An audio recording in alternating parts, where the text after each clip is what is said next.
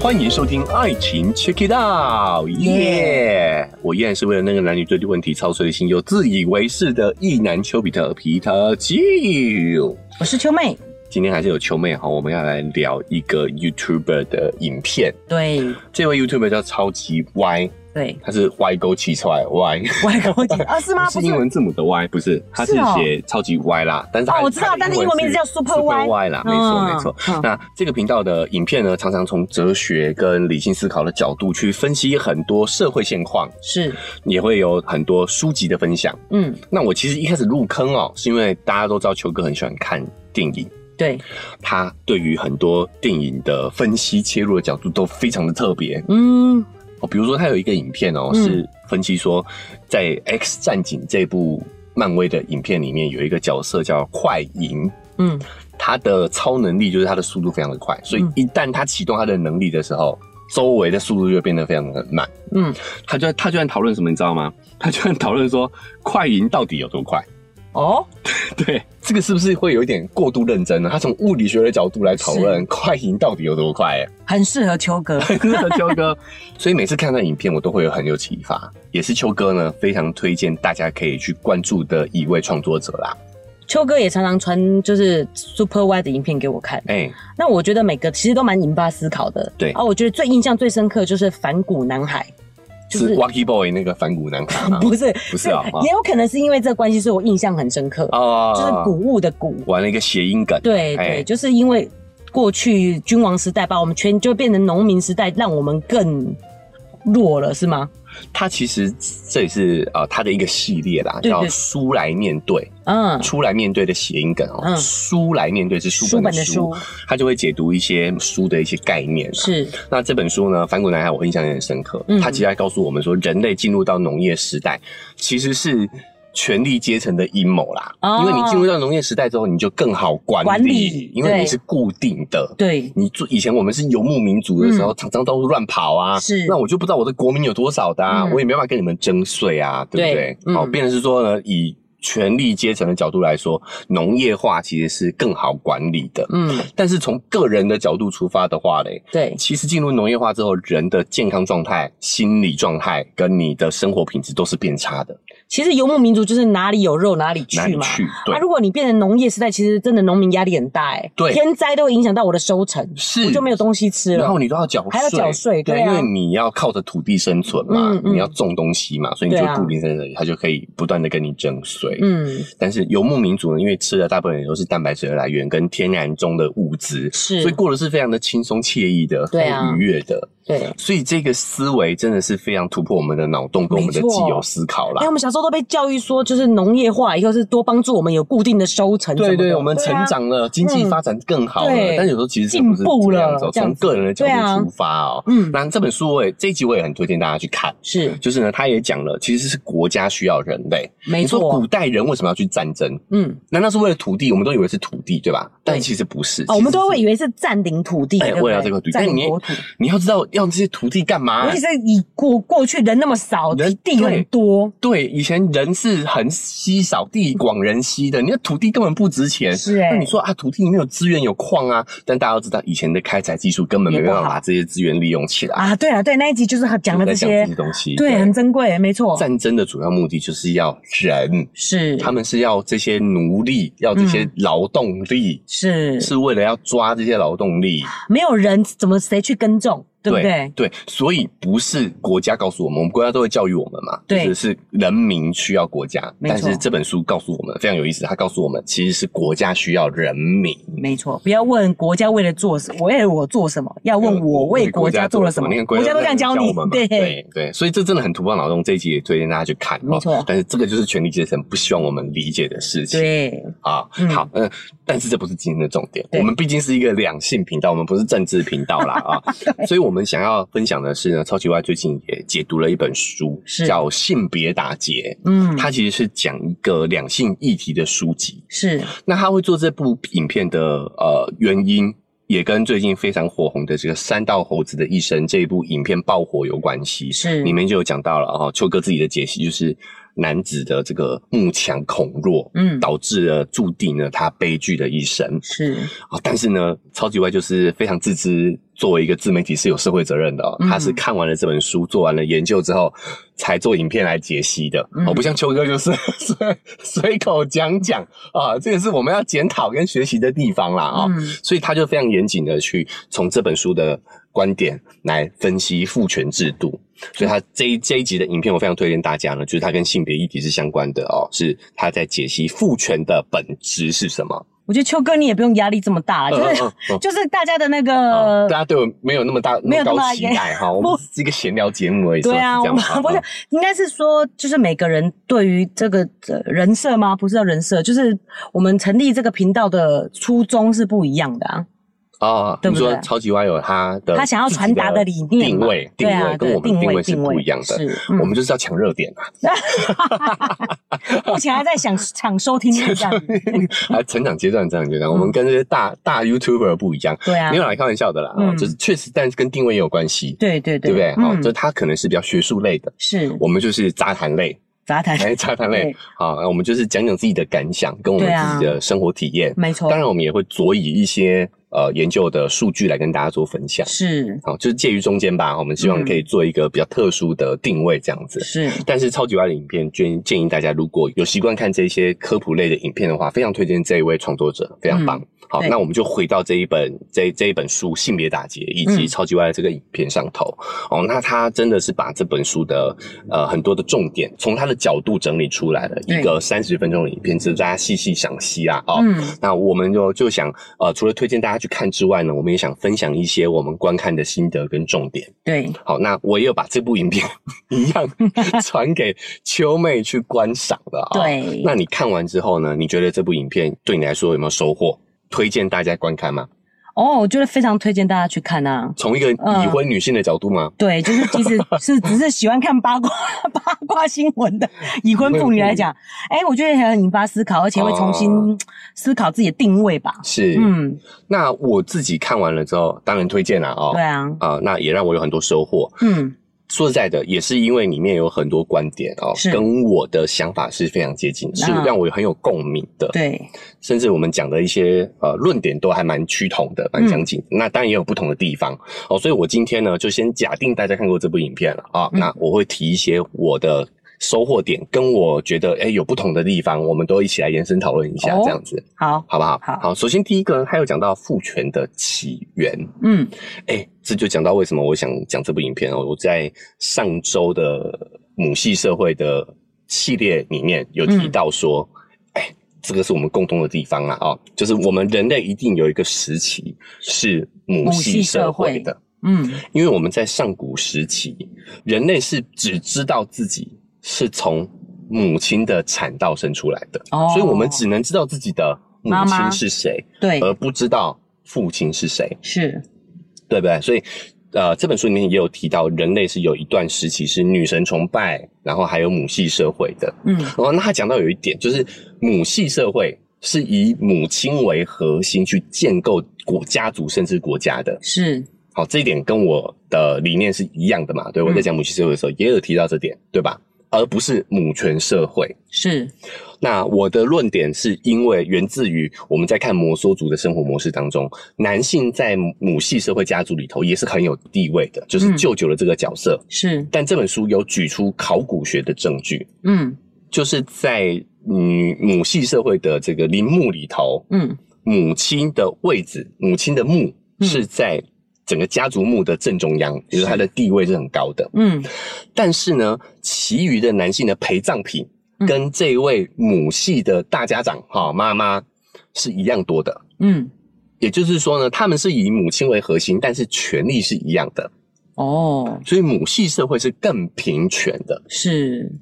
过去在远古时代肯定是母系社会，因为我们根本就不知道怎么样会受孕嘛，对，啊，只有生出来那一刻才知道说，哦，我有一个小孩了，所以一定是跟着母亲啊，是。对不对？而且为什么有这么多女神崇拜哦？就是在远古时期的人们，他们对于生殖的这些科学原理还没有那么清楚的时候，他们觉得诞生生命的诞生是一件非常神奇的事情。嗯，是一件非常具有力量的事情。你仔细想想，就算是现代人，也都还是觉得当中是非常神奇。尤其是我们的这个秋妹已经是母亲了嘛，是，你你你在孕育一个生命在你的肚子里头，并且把它从你的产道生出来的时候，你会觉得这个过程是非常神奇的吧？神奇哦，哎、没有这样想过哎、你有这样想过？对啊，嗯，为什么我觉得在过去古代这样子，当然一定会觉得它是非常好的一件事，是因为就是大家是需要人力的，啊，需要人力，你有人力，你才有办法把这个嗯生活组织起来嘛。可是现代人好像不是这样子的想法啊，所以古代为什么会有这么多的女神崇拜，就是从嗯生育这件事情研发而来的。对啊、因为过去生命是很重要的人力嘛，对对不对？对，嗯还那再来还有什么？比如说像，那我们来看一些史学的证据啊、当然我，我说我讲时代，这些都是学者的推论啦、啊，因为对我们已经不可能回到那个时期去了啊、就是说，在远古时期的人们呢，确实不知道说生育其实是要男生女生结合的。嗯，我们去看我们台湾的原住民哈、的这个传说，古时候的流传下来的这些神话传说，你就知道说，其实古人是不知道的。嗯，他们说有有一个组，我忘记什么组了啦。他们就说怎么生小孩的，就是膝盖碰膝盖， 嗯，而且是两个男生膝盖碰膝盖就会有下一代诞生。这超不合逻辑的啊！对起码是怀孕的是女生呢、对对，然后还有还有一个部族，他们的传说是他们觉得怎么样会怀孕，你知道吗？就是在月月圆之时，嗯，女生在凌晨去河边梳洗盥洗就会怀孕。哦你就会赐，就会有上帝赐一个女婴给你。所以在远古时期，他们的群交哦，他们的嗯这个呃互相交合的那个状态，其实就是很本能的去做一个娱乐的那种感觉而已。他们并不是为了生育这个目的而 去我们现在也常而常呃去是发生性行为的。常常是为了娱乐，不是为了生育目的。，对，但是哎、我我觉得刚刚那个很有有点逻辑哦，嗯嗯嗯因为月圆那类的事情，可能跟自月经的周期有关系。有关系。然后他可能真的是就是性事完了以后会去河边洗 哦澡，他觉得哎、诶好像有关联哦，他但是他都还没有跟性，哦对不对？对对对对对对对对。哎就算这样子，他都还没有跟这个你说的有道理，就是我们哇现代人，我们在性行为发生完以后，也会去洗澡嘛，对所以他以为哦，洗澡就会怀孕，对，就就连这样，他还是没有觉得跟性行为有关。对，连接不起来，对，哦嗯，就很有意思啦。你从考古的角度来看这件事情，就非常有趣。嗯所以远古时期为什么没有办法发展的父权，就是因为那个时候男人根本不知道孩子跟自己有关系。哦，是好，那这个是书里没讲的哈。有学者推论说，人们男生是如何发现小孩跟自己是有关系的，嗯其实是游牧民族发现的哦啊。我们常常有误解哦，我就觉得女生是采集，男生是打猎。嗯但我跟你说啦，其实远古时期的男生女生都得去打猎啦，采集也都是都要去啦。对对对，打猎是很偶尔的事情啦，嗯你一个一个人要打猎不容易啦，你一定是要一群人一起去打猎，所以你得要号召大家、啊，那是周期性的事情。嗯平时就是采集啊，就是摘摘果子吃，对，对不对？嗯好，拉回来重点就是，但是游牧民族不一样。好，游牧民族他们通常都是结伴去游牧嘛，对，所以男女就会有独处的时间。就一群一群这样。，对，然后诶、他们发生性行为之后呢，就发现诶、怀孕了。嗯那男生这个瞬间就知道说，哦，这个孩子是我的，嗯跟我有关系。嗯所以我们知道说呢，呃，学者推论啊，就是人类知道说，我们是透过性行为才会诞生小孩，而且是跟男女一对嗯的基因结合。这时候还不知道基因，就是跟他有关系，其实是游牧民族发现的。所以我们那一集也有讨论，就是北方是比较父系的，啊，就因为北方游牧民族他们可能首先大范围的知道了孩子跟男生是有关因为的。他们就比较需要游牧的方式嘛，那南对方就是比较富饶，大家都可能会在比较固定的地方，对，所以其实这真的是我们后世的人类这个给自己添添加的这个变成负面的词、欸，以前那样真的是杂交呢、他们嗯对就是很天然，因为都住在一起就杂交啊。对啊，那那个道德观念都是后天增对加的，啊都可能是甚至可能是父权去赋予赋我们的，嗯对啊，就为了要限制我们嘛。发现这个小孩是我的以后，他就想要限制，想要控制了。对，嗯那再来就是我们进入到农业时代，我们对进入到呃工业时代，我们开始资产是有累积的了，哦，所以变成是说我要传承给我自己的小孩嘛，就是是男生发现这件事情之后。嗯，就得要传承给我自己的小孩，所以就变得是说特别在意是不是自己的血脉，哦不然以前大家都是混养的，对，就对只就只能认妈妈嘛，就对大家都是兄弟姐妹嘛，嗯，对不对？谁是爸爸不知道，哦，母系社会现在也有一点这样的一个状况，好，关对键对就是在资产可以累积了以后，是你就会想要传给自己的小孩。对，嗯，哦，然后开始就一系列呃，我们讲的这个叫做呃生殖焦虑。哦，那你在意之后就会产生亲缘不确定性嘛？对亲缘不确定性之后，你就要想方设法确定这个孩子是自己的。是可能呐、哈，可能因此诞生了所谓的父权，因为男生就想要去控制女性作为一个生育资源，来确定自己的这个啊、繁衍、传宗接代的这个这个这个这个本能。嗯，对对，哦，所以我那时候也有分享过，就是嗯呃，父权的起源也有可能就是因为男性对于这个亲缘不确定性的恐惧，而对去研发出来一一系列这些不太令人呃不太好的一个制度。这就让我想到秋哥在《舅舅装新品》里面哎也提到的爱情脚本里面讲到说女性主义，嗯这个我很认同，对，就是甚至觉得阴道是产道，其实这个不属于性行为。对，男生其实想管的是这一块、哎，对不对？对，其实不用，就是不是想管欲望，而是想啊要管到这个产生产的部分。那我也预告一下啦，哈、嗯其实呢，这个叫做核心性行为，就是在男性视角的定义里头呢，插入这件事情，才叫进性行入为。阴道这件事情才叫性行为。哎，这个好像在法律上也是这样子、对不对？对对法官对判定的时候也是以这个标准。以前啊，以前现在慢慢的有懂，有有有放宽了这些，哦对，只要跟嗯性相关、产生性意图的，可能都会被列入是性行为里头了。，是，这嗯我不确定啊，我们不是法律频道哈。对对对，好，但是呢，所以我有一个名词叫边缘性行为，嗯它是跟核心性行为是相对的，嗯，就核心以外就是这边边缘嘛缘。对，对，好，那边缘性行为其实现在的研究也越来越多了，因为嗯人们发现说，其实边缘性行为其实才是性生活满意度的关键。嗯好，那我们这个先埋一个坑，对未来我再有机会找一期好好聊边缘性行为这件事情是哈。那我们就先回到这个父权的体制下，父权视角下的性行为，核心性行为就是要插入嘛。对啊，就是要管产道嘛。对嗯，好，所以呢，也有学者说呢，其实我们所有的道德对于性的道德标准，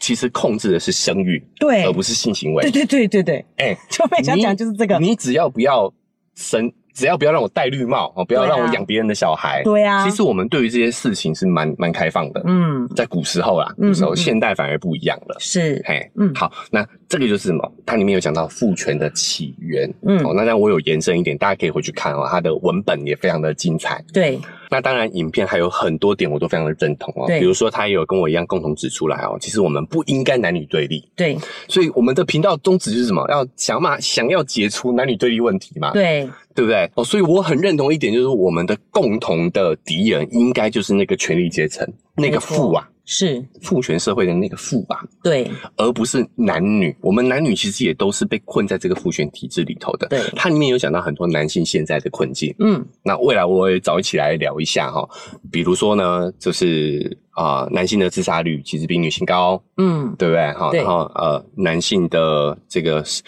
平均的寿命也都一直都是低于女性的，对，这个而且这是全球性的现象啊，是，哦，所以这个都是非常大家值得探讨男性的很多在现代的困境。哦，那所以说呢，其实男性在父权体制下也是处处受压迫的，就跟这个三道猴子的故事是一样的。我们被这个父权的脚本影响的很深之后呢，反过来让我们的生活为了要配合这个脚本嗯而过得非常的不开心、不顺遂。对。秋妹印象最深刻就是她提到说，到底谁发现这个父权社会的这个脚本其实太不合理了。嗯，其实就是女性呢八卦时间，女性在互相聊天的时候，发现说，哎，原来这不是我个人的问题，每哦个家庭都遇到了这样子的状况。对，所以你看，我看这个影片的时候，我看的是男性困境嘛，对不哦对？啊对对对好、那秋妹有看到从女生视角有得到了新的体悟，所以大家就知道，其实骂老公是很重要的。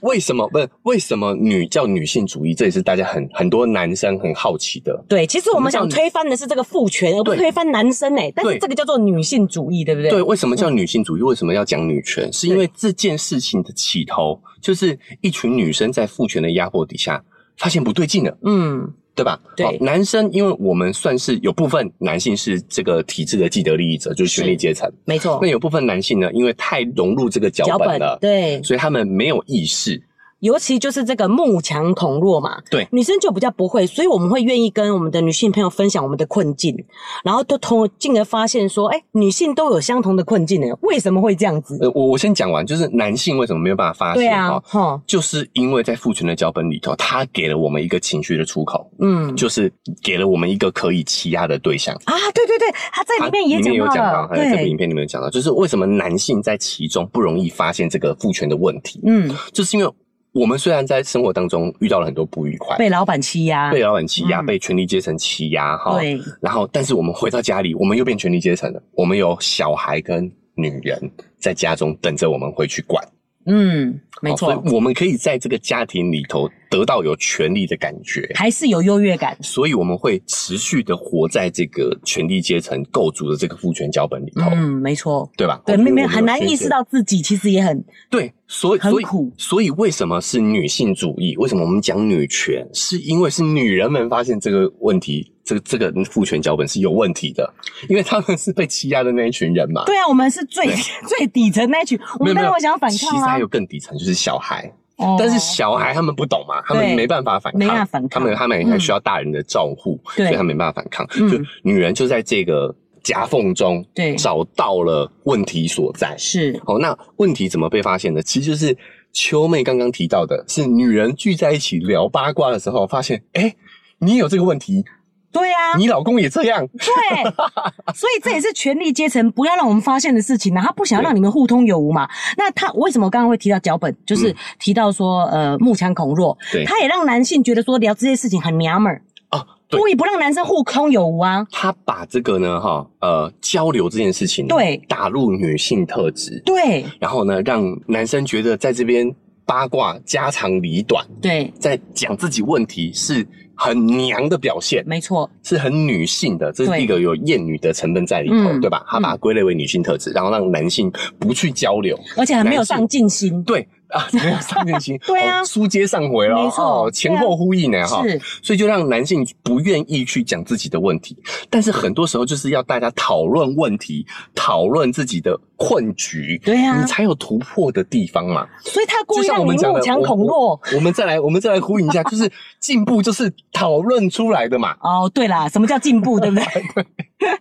就是他故意要你慕强恐弱，所以你不会去讲自己的问题啊，你对要逞强啊。对。然后呢，因为过去女生都在家里，男生去工作，嗯所以他们这样就可以整个控制这个阶级嘛。对，所以他就讲，你看我们把八卦打压成是一个不好的事情，对，不闲聊啊，没对事干家的人长才在里做的短，说长道短，对，嗯背后议论别人不好，对，哪里不好？其实是要看你议论什么嘛。嗯，对，然后这本书里面就有提到，其实整个女性运动，哈、就是因为女生在聊自己的困境的时候，是发现大家都有共同的问题，，对，所以才发展出了现今的这些女性运动。是，所以男生其实应该也要去懂得去求助，没错，去找到你的组织，找到你的伙伴嘛，哦是，我们才有办法一起去改变这个社会。对啊，一样也是被权力阶层压迫的一对群。对对，那我你们的不应该反过来压迫女生说，那为什么我们就要当兵，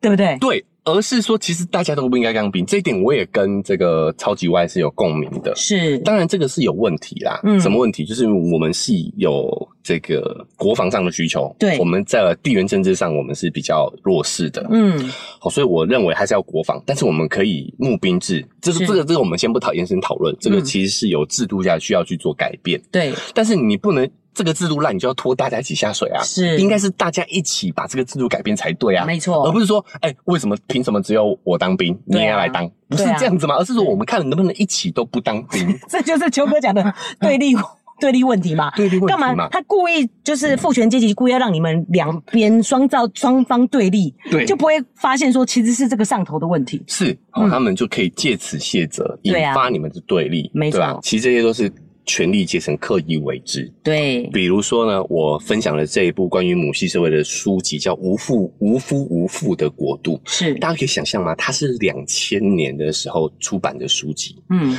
但是在这将近二十年的时间以来，有多少人知道？哎，原来还有母系社会这样的一个群体存在，很少。哎，我真的是听秋哥的节目才知道的对，，就是权力阶层，他不想让你知道这些事情嘛，是，他不知道说还有这样的一个生活方式嘛？对啊因为他怕大家心生向往会嗯想要改变啊，是那他的权利就被剥被剥被夺剥了夺嘛。了，对啊，对吧嗯，哦，那包含说他的资源也集中在他身上，大家都觉得在父权的脚本下是理所当然的啊。。对，但在母系社会，这些资源应该是大家要共同分配的。没错，母系社会是讲平权的嘛？嗯，哦，所以我觉得这部影片真的让我有非常大的收获。那当然也很多程度、很多面向的佐证了我自己的想法，印证了我自己的想法。另外秋妹对里面有一些就是逻辑上的辩证也非常印象深刻，对，譬如说很多男生就会反对说为什么女生就可以说哇这个男生好可口，好想扑向他。哦女生如果呃，男生如果对女生讲这个就完蛋了哦，他讲的是嗨他的一个影片，哦，嗨他可能是在讲脱口秀吧，一个表演啊、嗯嗯嗯他就在讲说男女的问题对立，他其实也是在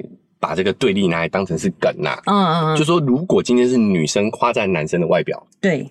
诶，大家会觉得 OK 是没有问题的，没错，但是如果是男生夸赞女生的外在的话，嗯人家就会觉得哦，你有有色有关，你在物化我，是。对不哎、对？不会啊，如果你说秋妹身材好，我觉得 OK，、啊但是如果你说好想要扑倒她就不行啦。啊主要是这个部分，对我觉得但是女生说好想要扑倒哪一个帅哥，对对对大大家家会觉得觉得 OK，嗯性解放，对对不对？哈，对哎，身体自主权，是哎，所以你看这个当中其实是有一些男女之间的差异的，对，原因是为什么呢？我觉得这这一点啊、超级弯可能在影片当中没办法去延伸，但我个人有想讲一下自己的讲法。对对对，其实这个关键就在于男女的脚本是不同的，男是，生女生在意的地方是不一样的。没错，对吧？对对，哎，所以如果今天我攻击的点是男生在意的，哎，你也不行啊，是，对不对？没，错，是啊吧对？就比如说，为什么女生可以在性这方面调侃男生，是因为男生在这一方面是没有枷锁的，是没有压力的，对甚至我们都鼓励男生应该要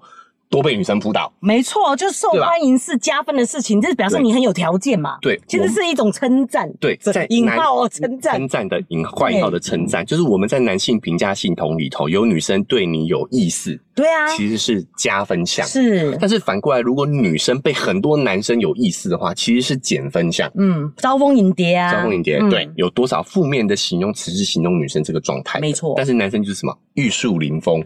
不是啊，不是玉树临嗯风，叫什么风流倜傥，对啊，对吧？哦是，好，你看我们在语言上对于男性受欢迎跟女性受欢迎，本来就不一这样是啊，两个语言体系了，是啊就是两种不同的评价系统了。对，好，那我们换一个情境来讲好了。嗯，假设我今天说一个女生，对，呃，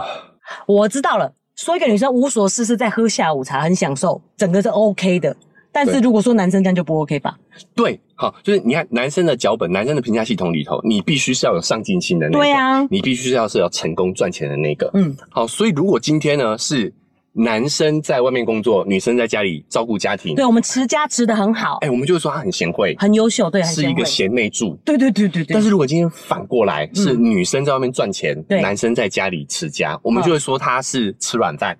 如果我说你是贤内助，你也会觉得我在讽刺你啊？对对不对对对就是说男生是贤内助，对，所以这个问题的本质是在于我们在父权的脚本下，男女的评价系统是不一样本的，来就不一样你了，不能拿在这呃是对同一个嗯只是一个平面上面来对比。所以我觉得我们出街上一集哦，上进心这集，我也感受到男生的苦逼，你知道吗？哎，因为这件事真的会爆发的原因，是因为反过来了，嗯是男生要女生上进心的时候，大家才引起讨论的。当那些哦 KOL 啊的标准第一个都是上进心的时候，大家都觉得没问题、欸。哦，他说对对你对，对男人就应该有上进心。对对对，你哦 KOL 要求男生的标准有上进心的时候，大家都觉得没问题。对，但是今天如果是男网友反过来要求女生要上进心的时候，就被骂了。对，就是这个样子。哎，一样的，是不是嗯对，所以就是脚本上的不同，没你错不能模糊焦点，对， 你不能偷换概念。是这两者的本质其实是评价体系的不同。对那我们应该讲究平权是什么？真正的平权就是两边应该要有一致的评价系统，不能双标啊。对啊，对不对？同一件事情不能双标，所以我就我就常建议大家哦，有一个思考的方式，就是你觉得这件事情是不是性别议题？你就是把里面的这个事件的主角嗯，性别对调，看看还会不会有同样的问题就是了。如果这这个评价体体系没有变，那就代表说啊，这个可能不是性别议题。嗯但是今天只要性别变了，议题就变了，嗯那这就是性别议题，哦，所以想要把这个人扑倒这件事情就是性别议题。就是性别议题，嗯，对？吧？对好，那很多人都说，为什么什么事都要往性别上面靠？嗯嗯嗯，对，怎么什么事情都要扯性别？对你只要思考这个事情性别颠倒了，还会不会一样是成问题的？你就知道说这是不是性别议题，是，所以要求人家要上进心也算是一种性别也议题，就是性别议题。嗯对，好，好。所以呢，啊、我们这这一集比较这个激动一点，对，比较激动一点好，因为我们真的是看了这部影片之后，是非常多的感悟想跟对大家分享啦哈嗯。那所以我们录这一集，除了要呃延伸讨论以及表达我们自己的这个想法之外呢，对也是推荐大家真的去可以去看一下这个原片啊。没哈错那我也会把这个影片的连接呢推在我的文字说明栏位，嗯哦，大家也可以点一下去观赏一下。好，我觉得大家呃关注性别议题的人呢，或者是你纯粹就是对两性关系非常感兴趣的人，也都会在这个影片当中有很多的收获啦。是好，那因为时间的关系哈，人家影片才三十分钟，我们嗯不能聊的比他长，有点不尊重人家 哈，嗯好不好？好，所以我们时间也差不多了对，哈，他是差不多康熙王 就对了，乾隆不能比他在位时间哦在更位时间久，对对对，我们表示一次尊敬，一次尊敬哈对对。所以呢，我们时间差不多也该告一个段落是了哦，推荐大家去看原原片。嗯那如果你有什么感想的话呢，哈，你有什么想针对这个影片想讨论的，也欢迎大家可以在我的社群上私讯给我，我嗯们可以延伸讨论。哦，那 Apple Podcast 跟 Spotify 呢，也都可以去留下五星好评。对，哦，你真的哎，从、这个影片当中得到收获了、哦。除了可以去超级湾那边表达感谢之外啊、哦，表达你的喜欢之外，也可以来我这边感谢一下，因为是我介绍的嘛，对不对？是啊，打个分数，留个言都可以。，对，好，媒那 人婆没人介播绍的，对，那不管哪个平台收听的好，记得也要追踪订阅起来，哦，才不会错过我们之后对于这些性别议题的讨论。那如果你真的觉得，哎、这期节目让你看完这个影片之后，哎、又更了解的更深入的话呢，也欢迎大家把可以把这个影片分享出去。那想用实际行动支持我们的话，文字说明栏位也有赞助的链接，点一下，请我们喝杯咖啡，我们就会更有动力把这个频道经营下去喽。那我们这一期也聊的真的蛮多的了哈，嗯就先这边跟先跟大家说声再见，我们明天节目再见，拜拜拜拜